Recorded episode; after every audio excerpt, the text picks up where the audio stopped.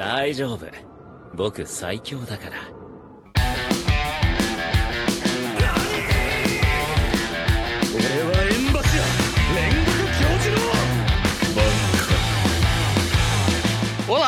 Sejam bem-vindos ao Não Desanime, o seu podcast semanal de animes com opiniões completamente enviesadas. Bom, e quem somos nós? Eu sou o Thiago e comigo, diretamente de dentro da caixa para não pegar sol, Rafael. Fala aí, fala aí, pessoal. Sentiu saudades? Bom, hoje a gente vai falar de um assunto mais hypado, porque é sempre bom dar aquele hypezinho de vez em quando, né? A gente vai discutir: Demon Slayer é bom ou é só bonito? É, eu acho que Demon Slayer tá por aí, boca do povo, como um dos chamados sucessores dos três grandes, né? Dificilmente você vai achar alguém aí que não assistiu. Então acho que é um bom jeito de começar justamente a gente chegar e falar nossa opinião sobre ele, né? O que a gente tá achando até agora. Talvez até um pouquinho falar das expectativas, agora que a gente terminou a terceira temporada e ano que vem tá chegando a quarta aí, mas vamos trabalhar com o que temos por enquanto. Sim. Antes disso, gente, não esquece de seguir a gente lá no Instagram, no Não Desanimecast e aqui no seu agregador de podcast favorito. Bora falar então? Bora lá.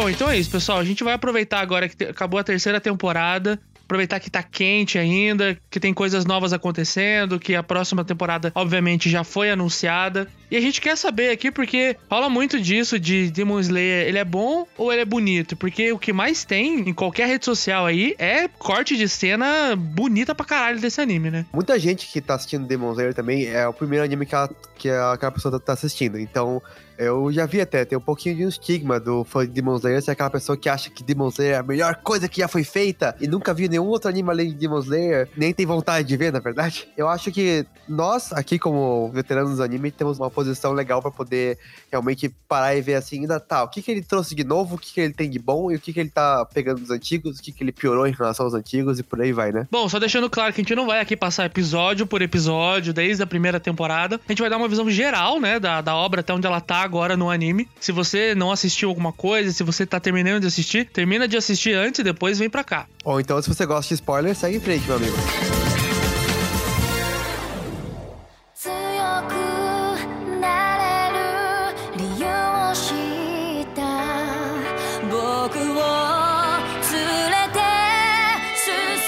Começar pelo começo, pra quem caiu de paraquedas, pra quem só entrou nesse programa e não sabe o que é Demon Slayer e vai ouvir um podcast sobre isso. Bom, a sinopse é a seguinte. No Japão, durante a era Taisho, um jovem carvoeiro chamado Tanjiro Kamado, ou o iFood do carvão, como eu gosto de chamar, Ai, meu Deus. tem a família assassinada por um demônio. A única parente que sobrevive é a sua irmã mais nova, a Nezuko. No entanto, cai sobre a garota uma maldição que aos poucos a transforma também num demônio. Destinado a salvar sua irmã e encontrar o responsável pela morte dos seus familiares, o Tanjiro decide então treinar para se tornar um caçador de demônios, embarcando numa jornada de salvação e vingança. Que bonito, né? Muito bonito. É, e vamos tirar algo do caminho já desde já. Eu não sei porque decidiram chamar de demônios, não sei como é que funciona a cultura japonesa em relação a demônios, acredito que não é bem assim, mas tá na cara que são vampiros, né? É vampiro, é vampiro. É que sei lá, Vampire Slayer não fica muito bonito, né? Não tem a mesma sonoridade, né? Não tem razão. Não tem. Eu não sei como é que ficaria em japonês, mas eu acho que não nada ia ficar tão, tão legal quanto Demon Slayer. Pois é, e assim, é o ponto é o seguinte, porque então esses demônios, entre aspas, eles bas- basicamente não podem ir no sol, é, eles precisam de sangue humano pra ficar mais fortes, né? E teoricamente pra sobreviver também. Eles têm uma capacidade de regeneração absurda, que eu acho que talvez um dos pontos mais marcantes Sim. do anime, né? A capacidade que os demônios têm de perder um braço, perder a cabeça e continuar falando, continuar fazendo coisa. É, e não só os mais fortes, né? A gente já vê no começo ali que tem demônios comuns, né? Digamos assim, que conseguem regenerar rapidamente, assim. Já fica meio óbvio que um demônio, ele é muito, mais, muito mais forte do que um humano normal. Sim. Bom, o que você falou também lá no começo do episódio, que tem muitas pessoas que começam por esse anime, né, e que deixam isso como intocável, né, diz muito sobre também o boom que foi esse, esse mangá e esse anime, né? Foi uma coisa meio, meio louca. Fazia tempo que eu, não, que eu não via um anime explodir assim tão forte quanto esse. De entrar um anime novo e ele já na primeira temporada já vim destruindo tudo, sabe? Porque eu lembro do Boku no Hero, quando veio, ele também veio, assim, com, com uma, uma parada de um novo shonen, e ele é muito bom também, só que ele não teve essa explosão que o Demon Slayer teve, né? Tanto que em 2021, ele foi o segundo mangá mais vendido do ano. Sim, sim, eu lembro muito disso, da correria naquela época, o pessoal conseguiu os mangás, porque teve várias edições por aí que simplesmente acabou. Toda a edição inteira acabou e não tinha onde Sim. comprar. O pessoal tava basicamente saindo no soco um contra o outro pra conseguir as edições. É, não, e ele acabou ali no comecinho de 2021, né? E em 2022 ele ainda tava como o 11 primeiro mais vendido. Imaginam, ele tava, tipo, atrás só de animes e mangás que estão saindo ainda. Ele era o único ali que já tinha acabado. É muito surreal o quanto que a galera abraçou esse anime, né? Sim, como abraçou o mangá e daí acho que uma das coisas que mais atraiu justamente o, o pessoal pra começar a ver o anime fazer popular foi o estúdio Foi. que animou, Com né? certeza. Porque o Fotable já tem um histórico enorme de usar um orçamento completamente ridículo pra fazer os animes deles e gerar um trabalho que é impressionante. E, assim, eu não sou o maior fã do mundo de, da série do Fate, mas eu admito que eles fazem um anime bonito, cara. Que é bonito, é bonito, né? Isso não dá pra negar.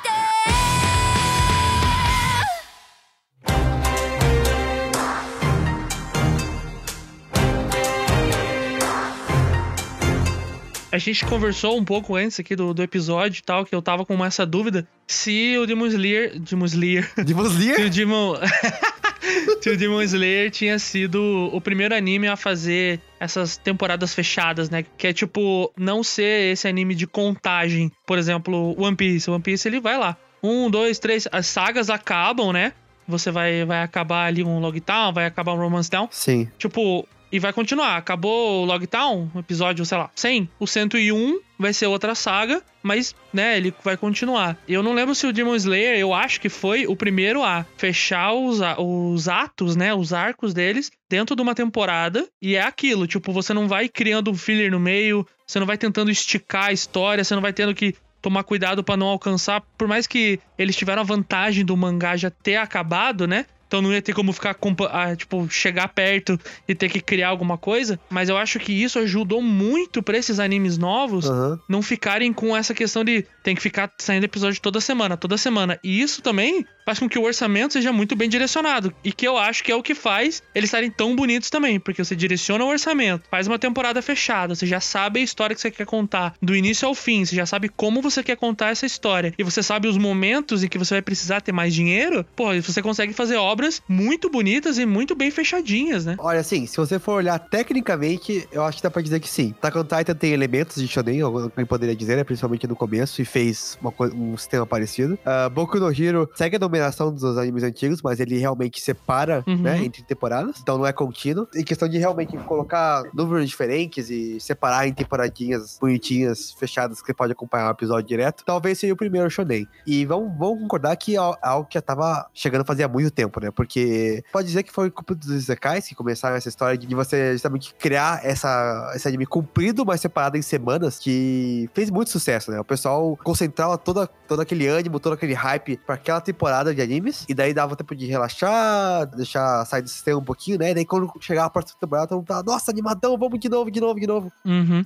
É, isso que eu ia falar, eu acho que a questão do marketing ajuda muito também. É, né? Tanto a questão do marketing quanto novas pessoas. Eu acho que isso ajuda muito quem quer começar a assistir anime. Porque o que a gente comentou no primeiro episódio lá, que eu falei que eu comecei a ver o Naruto e já tinha 100 episódios, eu fiquei mega animado, não é a realidade de todo mundo, tá ligado? Às vezes a pessoa fala, pô, queria começar a assistir esse anime que tá todo mundo falando. Aí você vai assistir e tá no episódio 800. Pois é. Dá uma desanimada, tá ligado? Você quer falar com teus amigos, você quer conversar, você quer entrar num grupo, você quer fazer. entrar nessa comunidade. E às vezes, Aham. você entrar nessa comunidade com ela já andando há muito tempo é muito difícil, sabe? E eu acho que você ter essas temporadas fechadas, você ajuda tanto pra questão de marketing, que você dá aquela hypada no, no anime, tanto que eu sinto que Boku no Hero sofre muito disso. Mesmo sendo fechado em temporadas, por ser um anime que ele é nos episódios corridos ali, a contagem corrida, eu acho que eles não conseguem fazer isso que o Demon Slayer faz, que o Jujutsu Kaisen faz, Aham. que o Attack on Titan faz, que é tipo, tá vindo a nova temporada. Pode vir preparado. E se você quiser assistir o que tem antes, tá aqui, ó, fechadinho, esse bloquinho. Então eu acho que ajuda muito a galera que tá começando a entrar nesse mundo agora a não ficar perdido, sabe? Poder criar essas comunidades.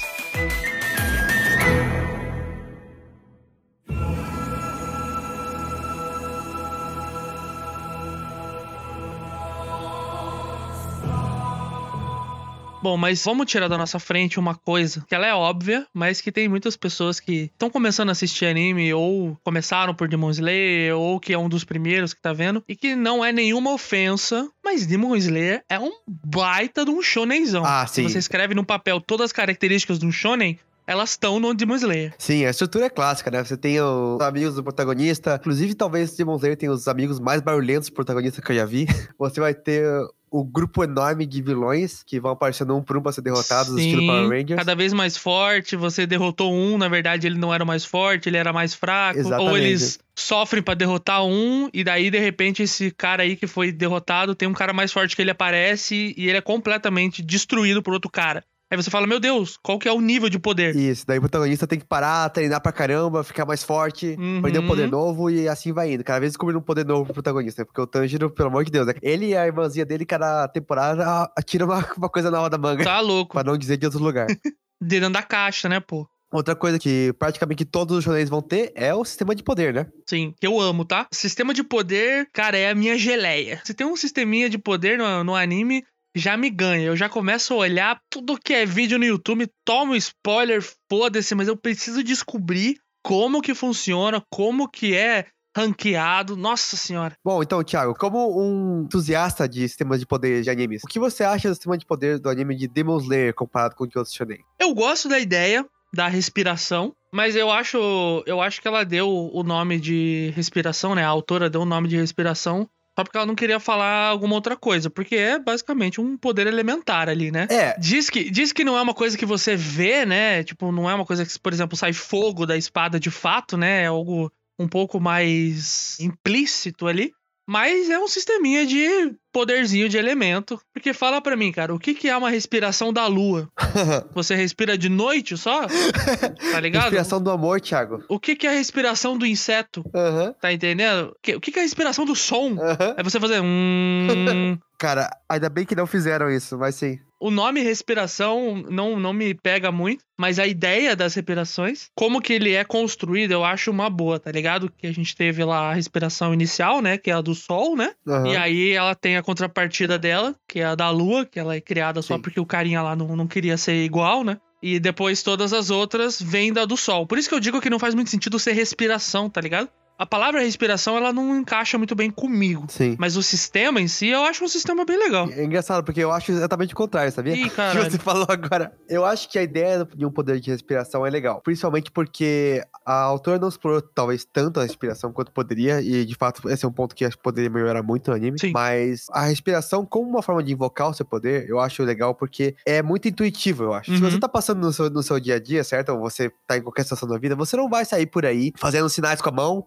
ou então gritando o nome da, da sua espada e falando pra ela acordar, ou então gritando gomo gomo alguma coisa, certo? Mas todo mundo consegue se identificar com a ideia de um- uma hora você parar, respirar fundo e com isso você atingir a concentração pra você fazer o que você tem que fazer. Claro, Uhum. não é todo mundo que vai chegar, parar e falar "Ah, agora eu venho um Demon Slayer, não é essa a ideia. A ideia é você entender e sentir o foco que eles estão passando com os gestos que eles fazem, sabe? E também as situações legais que eles passam no anime, desde passar embaixo d'água, tá sem fôlego, quebrou a costela, não consegue respirar direito. Esse tipo de desafios eu achei que são uma ideia legal que poderia ter ido mais longe até. Infelizmente ficou meio preso na parte do, ah, tá embaixo d'água, você não consegue respirar, e agora? É, eu também O acho. problema principal do sistema de poder como elementos é que eu acho que eles não foram longe demais.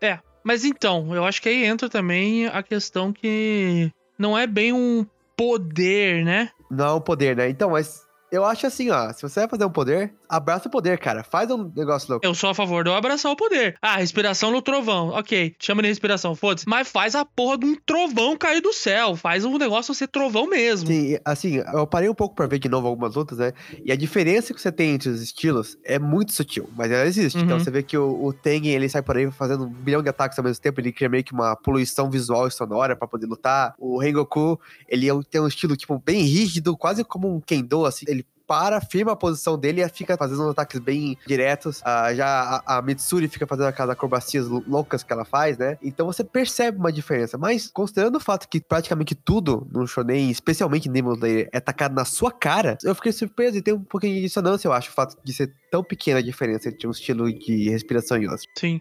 Mas então, eu acho que faz e não faz sentido, tá ligado? Aham, Porque como ele- eles vêm todos de uma respiração, certo. são mudanças sutis que vão fazer uma respiração ser diferente da outra. Eu acho que se fossem mudanças muito grandes, a gente não podia dizer que eles vieram da mesma. Eu acho que essa que é a grande questão. Na minha opinião, eu acho que não deveria ter tido a respiração do sol como a respiração inicial, tá ligado? Eu acho que já devia ter, tipo, várias respirações desde o início. Entendi. E daí você consegue fazer coisas diferentes. Digamos que seja ali, vamos pensar na, na dança que seja. Você vai ter a dança do sol. Pra você pegar aquela dança do sol, você pode até transformar ela em outra coisa. Aham, Mas a base dela vai se manter, tá ligado? Pra ela funcionar com algum ritmo que seja. Se você já tivesse alguma outra dança, lá, vamos dizer que a dança do sol é uma valsa, por exemplo. Você poderia ter ali um breakdance, você poderia ter um b-boy, por exemplo. Cara, é completamente diferente, tá ligado? Aham. É uma ideia de, de ritmo, é uma, é uma ideia de movimento completamente diferente. Então você consegue fazer uma respiração, digamos assim, muito diferente. Só que se você vem da mesma, por mais que você consegue fazer tipos de respirações diferentes, elas vão ter uma base muito parecida, né? Sim, sim. Olha, pelo que eu vi até agora no anime, pelo que vemos até agora, não teve uma grande vantagem de fazer todos os vinhos do sol, né? Talvez mais pra frente a gente descubra alguma coisa, mas realmente, por enquanto, parece que foi um tiro no pé nessa história de colocar todos baseados num só. É, eu não sei, eu não sei até, até onde que isso pode ter influenciado ou não, mas a autora ela teve que dar uma corrida, né, com o mangá, né? Porque Ah, sim. Não lembro se foi ela ou se foi o marido ou alguém da família dela que tava passando por alguns problemas de saúde. Ela teve que terminar correndo, assim, o mangá. Ela não, não foi muito longe. Talvez se ela tivesse tempo pra depois trabalhar um pouco melhor isso, ou durante, né? Porque eu não sei até que ponto mais ou menos que ela começou a ter que correr. Mas talvez ela pudesse trabalhar um pouco mais, ou fazer que nem o One Piece faz hoje em dia, que por mais que muita coisa tenha sido sim colocada pelo Oda lá atrás, ele reescreve muita coisa hoje e Aham. fala que lá atrás era de um jeito e hoje é outro jeito, porque ele teve uma ideia melhor, tá ligado? E eu sinto que talvez ela poderia ter feito isso com o anime andando, sabe? Ela vendo a repercussão, vendo como é que tava acontecendo e que muitas dúvidas estavam sendo geradas, ou ela podia ter ideias novas e trabalhar em cima, sabe? É, não, não ser que lance o mangá do filho do Tanjiro, o, o Ganjiro, acho que vai, vai ficar por aí mesmo.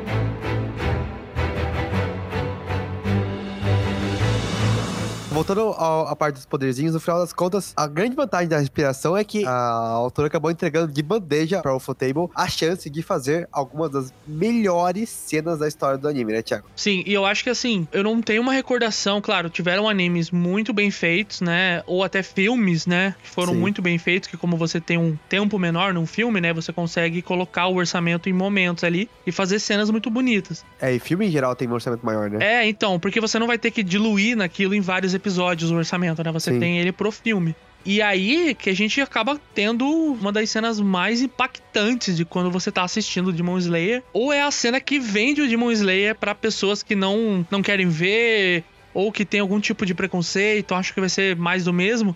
Que é a cena que o Tanjiro usa a respiração do fogo pela primeira vez, que você fica completamente maluco. E é muito louco, porque eu lembro que a gente tava assistindo enquanto saía, né? Sim. Primeiro você vê a, a Nezuko usando o poder dela do sangue explosivo, né? E daí você vê o Tanjiro tem aquele flashback, descobre que ele tem a respiração de fogo e taca ele pau. E aquela cena, ela tá tatuada na minha mente. E eu lembro que a internet aquele dia explodiu, cara.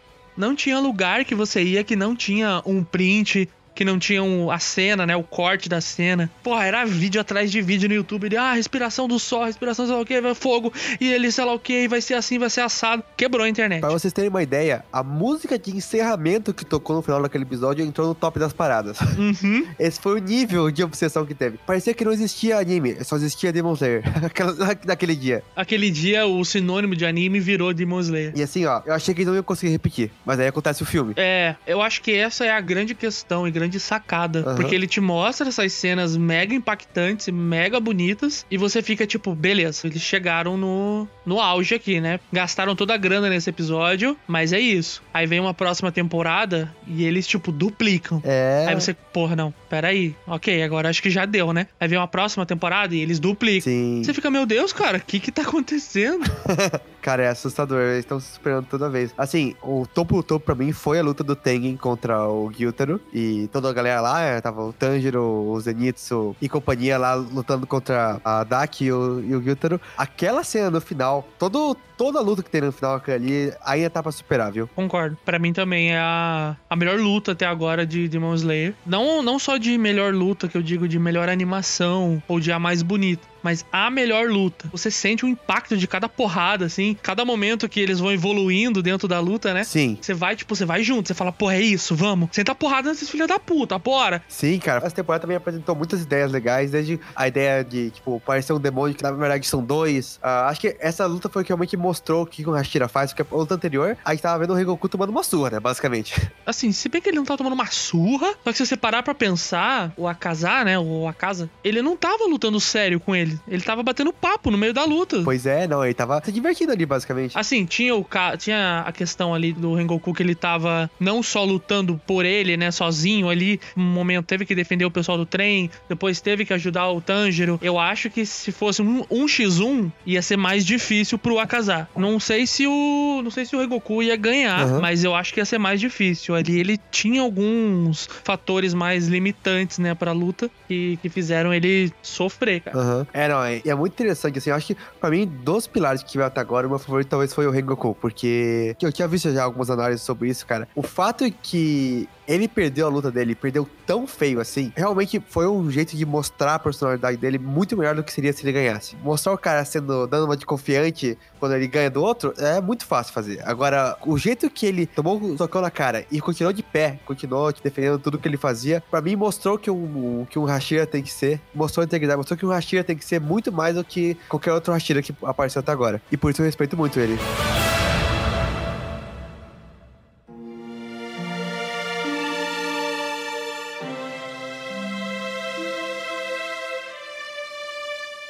Eu acho que, não sei, não sei se é unânime, né? Mas do que eu vejo, assim, porra, a maioria esmagadora tem o Rengoku como preferido. Inclusive, ele tá na abertura, né, do episódio. Não sei se as pessoas viram, prestaram atenção, né, mas que ele tá falando. E, e com certeza, nossa, tanto que tem, um, tem uns rachers aí que pra mim não, não sou muito fã.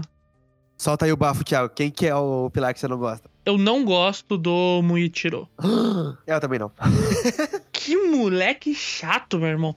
E daí vem com aquele papinho de tipo, não, é que ele é tão forte que ele só consegue pensar, tipo, a cabeça dele só funciona assim. Ele não tem discernimento, ele não tem empatia, porque ele é tão superior, né? Que ele, ah, eu só consigo pensar no meu objetivo. Ah, eu não sei, eu acho isso meio meio preguiça. Eu acho que tava faltando algum pra fazer e ela falou: "Ah, eu vou botar um aqui que é forte pra caralho e tá bom já. Deixa ele só ser forte pra caralho".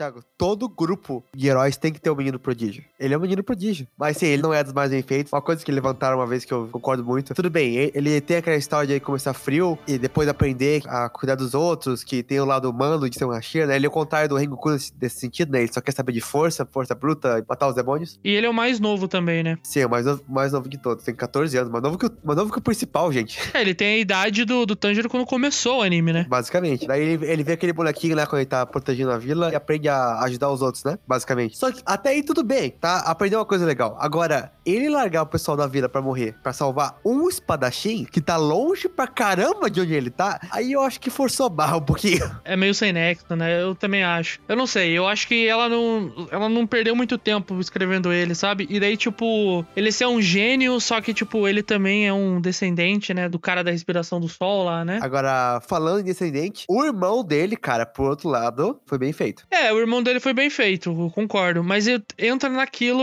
Eu acho que é fácil você colocar um personagem tão desgostoso e falar assim: não, mas olha, ele só ficou desgostoso porque alguma coisa ruim aconteceu com ele. E é engraçado porque, assim, se você parar pra pensar, o irmão dele não era assim. O irmão dele era um puta de uma babaca, só que quando a água bateu na bunda, ele foi lá e se tacou na frente do irmão, né? Então você percebe pelas ações dele que é um cara que se preocupava muito e amava muito o irmão dele, mas ele era duro porque ele, que nem o Naruto, ele era duro às vezes porque ele tinha que, ele tinha que basicamente pegar o irmão dele, que era um molenga, e transformar ele em uma pessoa um pouquinho mais responsável, ah, um pouquinho mais independente por causa Sim. da morte dos pais, né? Não, fazia sentido, sabe? Ele, ele, no final das contas, não foi que ele mudou do nada. É só porque ele não demonstrava na frente do irmão dele o que ele sentia de verdade, porque ele. ele tinha uma missão ali, que é fazer o irmão dele ser mais casca grossa, né? Exatamente. Já o, o eu sinto que ele só é alguém, ok, ele é uma pessoa machucada ali, traumatizada. Que, pô, fala um que não é. Pois é, ainda mais nesse mundo de elite que todo mundo perdeu familiar pra demônio, cara. Todo mundo. É, eu não tô falando que todo mundo tem que ser o Tanjiro que, porra, agradece todo mundo que carrega ele nas costas e é a pessoa mais querida do mundo. Não, não precisa ser. Mas assim, você tá entendendo que só isso não é o suficiente pra você fazer um personagem desgostoso, porque ele passou porque pelo que basicamente todo mundo ali passou. Então, eu, eu acho que faltou alguma coisa, tá ligado? Faltou, faltou também uma luta boa pra ele, coitado. Pegou o demônio mais chato de todos. Vamos lá, o pior demônio até agora, né? Cara, eu acho que a galera lá, a menina das bolas e o cara das flechas, dá uma surra nele, na moral. Cara, esse demônio ele é paia. Mas tudo bem, toda geração teve um problemático, né?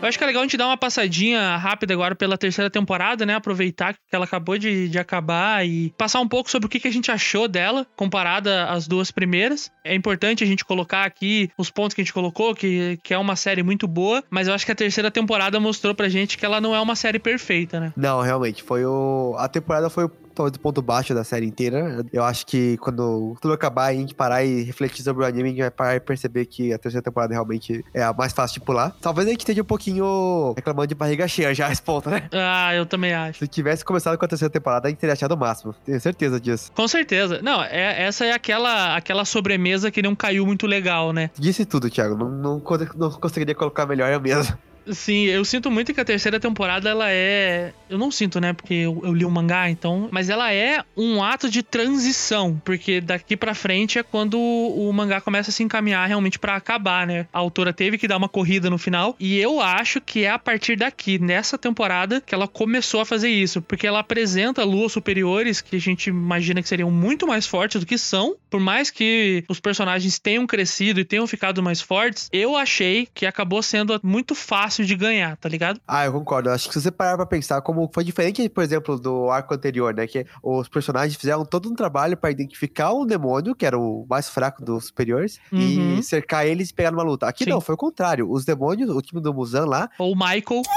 o Michael, desculpa. Fala aí, Michael, Thiago.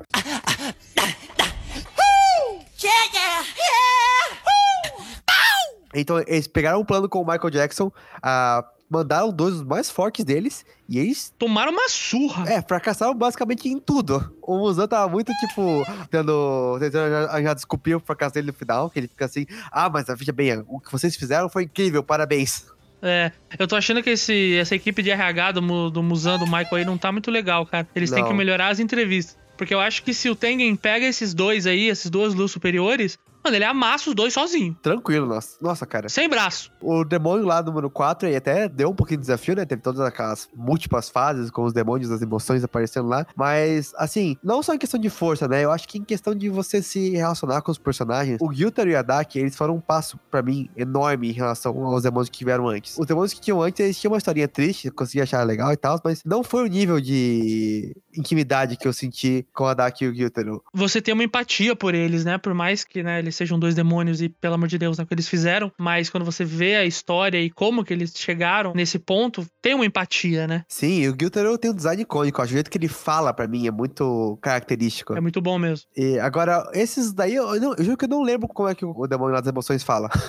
Eu achei meio fraco, eu acho que até funciona um pouco melhor no mangá, porque é curto, né, esse arco também, ele não é um arco muito longo. E lá eu acho que eles andam até um pouquinho mais rápido. Ela anda um pouquinho mais rápido. E como você tá ali no mangá e tem mais coisa pra frente, isso acaba passando batido. Você fala, ah, beleza, teve aquela parada lá. Tem, a, obviamente, o final da temporada, que é a coisa mais importante, né, da temporada inteira, que é o que acontece com a Nezuko. Sim, sim. Mas eu acho que foi muito uma construção do tipo, olha, a gente tem que mostrar que isso vai acontecer com ela. Ainda tem um monte de lua superior aí, a gente tem que começar a dar uma desovada nisso daí. Pô, lembra dos ferreiros lá? Pô, vamos mostrar um lugar que os ferreiros moram. Pô, lembra aquele ferreiro que fica puto com o Tanjiro lá? Pô, vamos botar ele, mostrar que ele é bonitão. Sabe, eu sinto, eu sinto que foram muitas ideias, muitas coisas foram sendo jogadas só porque não tinha acontecido ainda pra fazer um, um arco intermediário, sabe? Eu achei um ponto fraco mesmo. É justo, justíssimo. E falando nisso, já que estamos no assunto, uma pergunta polêmica pra você, Thiago. Você Hum. acha que a revelação da Nezuko como imune ao sol foi bem armadinha na história ou apareceu do nada pra, sal- pra salvar o dia? Apareceu do nada pra salvar o dia.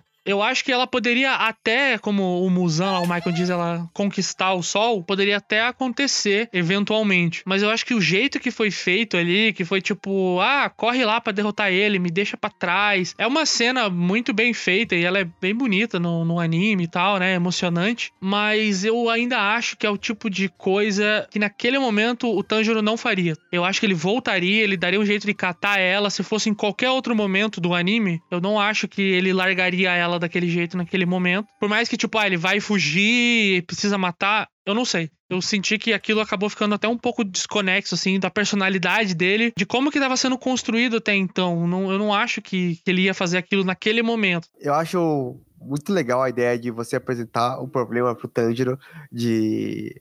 Ó, você tem que escolher entre salvar várias pessoas e deixar uma pessoa morrer, ou não fazer nada e deixar a pessoa viver, sabe? Que é o que chamam de problema do trem. Eu acho muito legal perguntar isso com a personalidade dele, mas eu tenho um problema muito sério com você brincar com as emoções de personagem assim, fazer ele pensar toda a história do ah, se eu fizer isso, ela vai morrer, e daí no final das contas a, a- a personagem não morrer. Ou seja, eles brincam com suas emoções e depois não tem consequência. É, eu acho que essa é a palavra. Eu acho que essa é a palavra que define. Eu acho que tinha que ter tido uma consequência. Ou, sei lá, o sol começar a aparecer e, sei lá, ela começar a perder um braço e o braço vai se desfazendo, ele mata o demônio, consegue pegar Aham. ela antes dela morrer, mas ela acaba ficando com alguma coisa ali que vai seguir pra sempre, ela vai perder um braço, ela vai, sabe, tipo, vai ficar marcado. Ali vai ficou meio que tipo, ah, beleza, eu posso meio que largar as coisas que elas vão se resolver sozinhas, né? Sim. A consequência foi avançar a história. Então, é, já ia- a história já ia avançar, né? De um jeito ou de outro. Até então, o único jeito que o Musan tinha lá, que ele tava tentando conquistar o sol, era com aquela flor, né? Que ele queria uma flor específica lá. E eu acho que já era o suficiente. Você colocar uma outra coisa no meio, vai fazer ele só falar: beleza, valeu, falou a flor aí, eu tenho outro objetivo, ninguém achou essa merda dessa flor mesmo, tchau. É, então, é isso que eu queria comentar. Porque, assim, se você parar pra pensar, foi um tanto armado o negócio. Desde o começo da história, a Nezuko foi um ponto fora da curva, né? Ela foi um demônio que não atacava as pessoas, não precisava de sangue pra sobreviver. Ela desenvolveu poderes e ficou mais forte Uhum. sem ter que matar humanos. Isso é verdade. Tem várias coisas que ela foi diferente, né? E, eu- e pelo que eu vejo até agora do anime, pelo menos, tá, tudo tá levando ao fato de que tem algo de diferente ou nela, ou no jeito que ela foi criada, que leva ela a ser um demônio diferente dos outros. Agora, pode que você tenha armado o negócio, não quer dizer que a lógica em si é muito legal. Você basicamente tem um personagem que pode fazer o que, o que você quiser quando a história precisar. Você precisa que ela aprenda Kikijutsu, sangue, ela aprende. Precisa que ela vire uma, uma, uma mulherona porradeira, ela vira uma mulherona porradeira. É isso que eu ia falar. Ela é a, ela é a personagem porque sim, né? Ela precisa diminuir pra caber na caixa. Ela diminui pra caber na caixa. Eu acho que ela é muito um personagem porque sim. Eu gosto da personagem dela, eu acho que ela funciona bem. Mas esse fato dela ser essa personagem que é meio que uma válvula de escape pra autora acaba me deixando com o pé um pouco atrás. E aí que eu acho que entra o que a gente tem que também colocar de novo. É um shonenzão. Talvez é a gente que esteja errado de ficar muito em cima disso, porque é um shonenzão. O shonenzão às vezes tem isso. Surge alguém com um poder que vai ajudar, e esse poder existe por um motivo simplesmente de fazer a história andar, tá ligado? Sim, sim, é. Se eu, por exemplo, pudesse escolher como, eu queria as coisas, eu beberia um pouquinho de Naruto nesse caso. Faria assim, ó, tudo bem, deixa ela ter os poderes da pelão, mas, cara, se você vira um, você vira um demônio, você vai ter um lado mal, entendeu? Faltou, mas eu acho que também a autora pensou muito em a Nezuko como a personagem intocável, assim, sabe? Tanto que eu gosto dela, mas eu acho que ela é um, um ponto complicado do anime e do mangá, porque ela já foi provada mais de uma vez que ela é isso aí, é o, é o porque sim. Ah, pô, precisamos que aconteça tal coisa. Tá, Nezuko vai lá. Por quê? Porque sim. Mas é isso. Por mais que a terceira temporada tenha sido um pouco mais baixa, ela ainda é muito melhor do que muito anime por aí. Então também não vamos falar como se fosse uma temporada ruim ou, ou algo do tipo. Ela é uma excelente temporada. Se for pelo que o, que o mangá vai seguindo, a quarta temporada vai ser foda. E agora eu que vou fazer uma pergunta pra você. Demon Slayer é bom ou é só bonito? Assim, ó. Eu acho que Demon Slayer com certeza tem as suas falhas por trás do capô, né? Tem algumas coisas que não funcionam muito bem, tem algumas coisas que claramente não foram tão bem pensadas quando poderiam ter sido. Tem algumas coisas que não são tão bem mostradas quando poderiam ter sido. Mas se você parar e, e fizer as contas, cara, é um anime que sabe o que ele quer fazer, entrega o que ele quer fazer e ainda consegue ensinar umas coisas muito legais pelo caminho. Pra mim, de um shonen, eu não espero nada menos que isso. Então, tá aprovado. É isso aí. Eu diria que dentro da categoria Shonen, ele é muito próximo de um 10 de 10.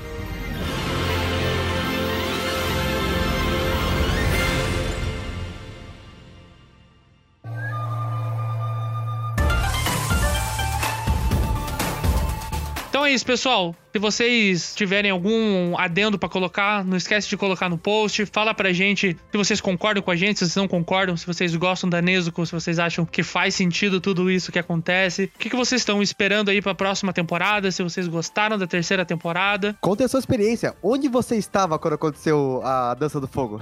E quantas vezes você viu? Porque eu, sem brincadeira, eu devo ter visto no dia que assim que saiu o episódio, eu acho que eu voltei pra assistir umas 10 vezes. Cara, acho que foi por aí. Foi por aí também, realmente. Se você não assistiu e você tá ouvindo até agora, mesmo você tendo tomado todos os spoilers, vai assistir. Se você leu o mangá, por favor, não dê spoilers nos comentários, porque o pessoal merece ver o que que vai acontecer daqui pra frente, beleza?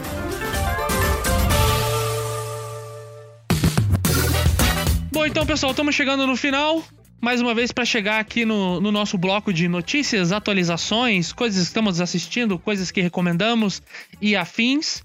Então, dessa vez eu vou começar aqui falando de o que foi o melhor anime da temporada passada e um dos melhores mangás já escritos na história do Japão.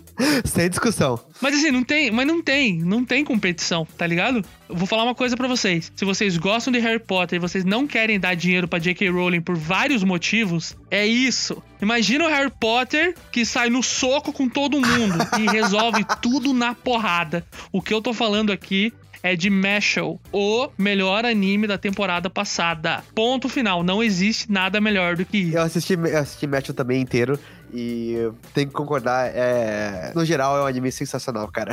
É uma experiência única, talvez. Pô, é, é refrescante, tá ligado? Você assistir Mashal. Sim. Porque ele é um. Pra quem não sabe, ele é um anime de comédia, né? Ele se passa né, num, num mundo bem que nem Harry Potter. Tem a escola de magia, né? Tem algumas escolas de magia. E tem esse menino aí que ele nasce e ele não tem nenhum poder e ele é largado. Só que nesse mundo, quem não tem poderes é morto, então, tipo, ele tem que ficar escondido. e o cara lá, o pai dele adotivo, faz ele ficar treinando sem parar e ele vira um bodybuilder do caralho, forte pra porra, e ele resolve tudo no soco. Só que ele é mega queridão, assim, né? Ele é um cara do bem. Ele resolve no soco porque precisa. E o objetivo dele é entrar nessa escola de magia pra virar. Como é que é o nome do negócio que ele vira? Ai, puxa, agora você me pegou, Thiago. Ah, pra virar um, um cara foda lá. É, o- é um dos fundadores da escola lá, que são os, tipo, os alunos de altíssimas honras, hon- honrarias, que basicamente, se você virou esse cargo, você é escolhido por Deus. Então, a lógica que chegam no primeiro episódio é que se ele for escolhido como um desses, não tem como matar ele. E assim, essas pessoas que, que chegam até esse cargo, elas ocupam posições no conselho de magia, né? Elas que dominam ali a política desse mundo, né? Então esse que é o objetivo dele. Só que Porra, sério, ele é muito bom. Por, não porque ele é um anime de porrada, porque a questão da porrada dele, eu sinto que ela é meio One Punch Man, assim, sabe? Tipo, elas são resolvidas, às vezes, até muito rápido. O que vale não é isso. O que vale é a construção até ali e sem brincadeira, eu não sou uma pessoa que eu fico rindo muito em anime. Eu sinto muitas vezes que as piadas são meio sem graça ou meio forçadas. Esse anime é de chorar de dar risada. É, cara, é, é- é impressionante. Claramente quem bebeu muito da fonte do One Punch Man, mas eu acho que eles dão um passo além, porque eles basicamente cospem completamente na cara da física. Se você tem um mínimo conceito de física, você chora de rir vendo isso, ou você fica muito puto, um dos dois. É, e pra mim o ponto alto são as resoluções das lutas, principalmente. Porque elas vão pra todos os lugares possíveis. Nunca, nunca é só um embate de quem é mais forte. Sim. Nunca é tipo, eu tenho um poder X, você tem um poder Y e a gente vai ficar batendo de frente até um passar por cima do outro. São sempre resoluções muito boas ou muito engraçadas. É, é muito criativo o jeito que é feito. Sim, sim. Acho que assim, se não tivesse essa criatividade, eu não teria para dar. Não teria como fazer o anime. Não, porque eu acho que é justamente nisso que, que ele brilha, tá ligado? Se ele tentasse ser um pouquinho, mas assim, se ele fosse 1% mais sério, ele seria um mangá merda. Sim. tá ligado? Ele seria extremamente genérico, não ia fazer nenhum sentido. Mas o fato dele ser tão galhofa faz ele se tornar o melhor anime da temporada passada. Fim, Fim. pode seguir pra sua. Ok, ah, da minha parte, você comentou sobre não dar dinheiro pra, pra autores que não merecem, né? Eu vou andar na contramão aqui. Um pouquinho e falar que eu estou assistindo ao relançamento, né? O remake do Samurai X. Cara, polêmicas de autores à parte. Samurai X foi um pedaço essencial da minha, da minha infância. Assisti antes de saber o que era um anime, mas, cara, marcou, marcou muito essa história. Foi numa época que eu não, não sabia o que, que era um anime de episódios, então eu só assistia o episódio que era na TV. E assistir de novo, tendo uma noção da. assistindo um, um por um semanalmente, é uma experiência completamente nova. Eu sinto que eu tô assistindo do zero, mas me lembrou do porque eu gosto tanto desse negócio. Cara. O ritmo que a história passa e o jeito que ela aborda os problemas também é muito diferente. Que nem o Mesha, né? O principal, que é o Kenshin Himura, ele era um, basicamente um espadachim muito fodástico, pra quem não sabe, né? O Batusai. Podia matar basicamente qualquer um. E ele participou lá de vários massacres numa época bem, bem escura do, da idade do Japão. Que eram só guerras atrás de guerras, né? Isso, é uma, tipo, muita guerra civil e tal. Uhum. Agora que ó, o mundo tá numa época mais iluminada, ele não tem mais um papel pra exercer no mundo, né? Ele é basicamente um Huroni, que chamam, né? Um vagabundo que anda por aí. Ele é um andarilho. Um andarilho, isso. Mas que no anime tratam como se fosse vagabundo, né? É, mas eu, eu sinto que é isso, né? Porque os, os andarilhos, eles são os samurais, né? Depois da época dos samurais. Sim, então eles meio que não tinham muito pra onde ficar. Então muitos acabavam, acabavam realmente dormindo na rua, pedindo dinheiro. Então eles eram muitas vezes vistos desse jeito. Sim. E ele conhece essa menina que tem um, um dojo de espada, que é basicamente o mesmo que você tem uma, uma locadora hoje em dia. É, tipo isso. E ele decide ficar um tempo com ela ali e a história basicamente acompanha tanto o crescimento desse dojo quanto o passado obscuro que, o, que esse Kenshin tinha, né? E como, ah, apesar de ele falar que ele não mudou, você vê como que a, como que a época tornava ele uma pessoa diferente, né? Uhum. O grande gostoso dessa série é, é o contraste, né? Entre o Kenshin que matava todo mundo com a espada e hoje em dia o Kenshin que usa uma espada que basicamente foi feita ao contrário, né? O lado, é, o lado cego dela fica pra frente, porque ele quer evitar o máximo possível matar todo mundo. Então ele conseguiria matar todo mundo na cena, mas ele não quer matar. Então esse que é o legal, qual você constrói todas as cenas, né? O, o Samurai X realmente ele, é- ele veio trazendo uma, uma história muito bacana, né? Porque geralmente as histórias vêm com o cara sendo cada vez o mais forte, cada vez mata mais, e isso que é o, isso que é o bom, né? Porra, Sim. quanto mais você consegue matar, mais você consegue acabar com seu inimigo, mais foda você é. E ele chegou no ápice, né? Ele era o Batosai, ele era o cara mais foda de todos. E também mostra muito o quanto que ele se arrepende do que ele fez, né? Ele, depois de tudo aquilo ter passado, e ele vendo o mundo Sim. mudando, ele percebendo o quanto que ele não tem mais papel nesse mundo hoje em dia e o quanto que ele afetou tanto a sociedade quanto todo mundo em volta dele. Ele sente esse remorso, né? Até por isso que ele usa essa espada ao contrário, porque ele não quer mais matar ninguém. Assim, comigo foi engraçada a história que eu tive com o Samurai X, porque eu comecei a assistir também na TV quando passava, só que por um acaso eu tive um jogo de PlayStation 1 do Samurai X Gente. e era um jogo muito foda. E eu conheci tudo de Samurai X primeiro no jogo, porque na TV passava episódios esporádicos, então eu fui conhecendo tudo dentro do jogo. E aí depois que eu fui assistir o anime, né, desde o início e tal, caralho, mano, que, que anime sensacional. Só que tem um problema, né? Que é onde as nossas opiniões, elas elas estão É, estão completamente opostos e vão precisar da, da sua ajuda, assim, você, da sua ajuda pra decidir o que é tema. O negócio é o seguinte: eu vou botar agora um pedaço da abertura original de Samurai X.「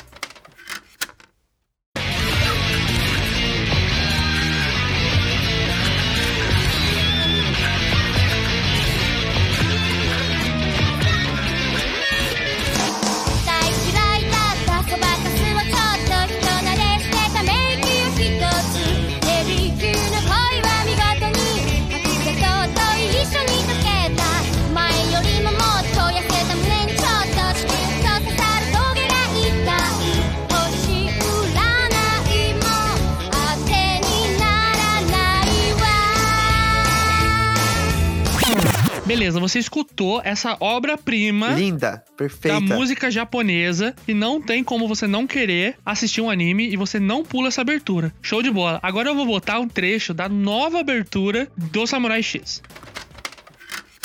Yeah, yeah.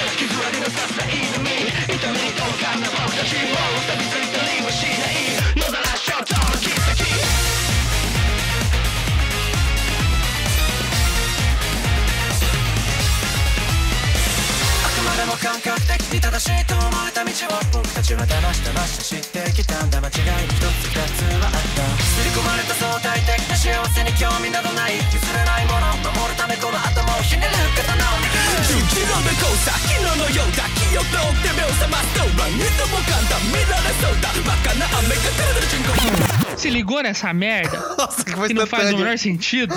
Porra, é muito ruim. É uma música que não tem pé nem cabeça. Ela começa de um jeito, vai para outro. Eu entendo que ela quer passar essa dissonância que existe dentro dele, que tem o Batosai e tem o Kenshin, mas pelo amor de Deus, põe uma música decente. Essa música, assim, se vocês virem isso com as cenas, né, da, da abertura passando, pelo amor de Deus, é uma merda. Eu vou defender a abertura aqui, a abertura nova. Eu não ganha da abertura anterior, porque a abertura anterior não tem competição. Agora eu fiquei surpreso como eles conseguiram, como o Thiago falou, capturar essa ideia da dissonância, né? Que acho que causa choque na abertura original, que começa com aquele, aquele fisão de metal pesado, você fica tipo, nossa, vai ser uma abertura, vai ser uma abertura foda, aquele, aquela headbanger, assim. E de repente começa aquela vozinha cantando, e você instantaneamente entende sobre o que é Samurai X. Mas é isso, gente. Digam pra gente se vocês preferem a primeira abertura ou se vocês estão errados. E digam pra gente se você acha que a segunda abertura fez justiça ao reboot do anime ou se deveria ter mantido a original. É isso, a gente chegou ao final desse episódio. Muito obrigado por ter ouvido. De novo, não esquece de seguir a gente lá no Instagram, no No Desanimecast, seguir aqui nos, nos, agregadores de podcast. É muito importante pra gente, principalmente agora no começo. Coloca lá no post se você gosta de Demon Slayer, se você gostou da terceira temporada, se você não gostou, se você vai assistir Mashal, se você não gosta, não fale que você não gosta, porque é a melhor obra já feita. Qual abertura você prefere? E é isso, gente. A gente se vê na próxima semana e até lá. É isso aí, gente. Obrigado e até a próxima. Falou!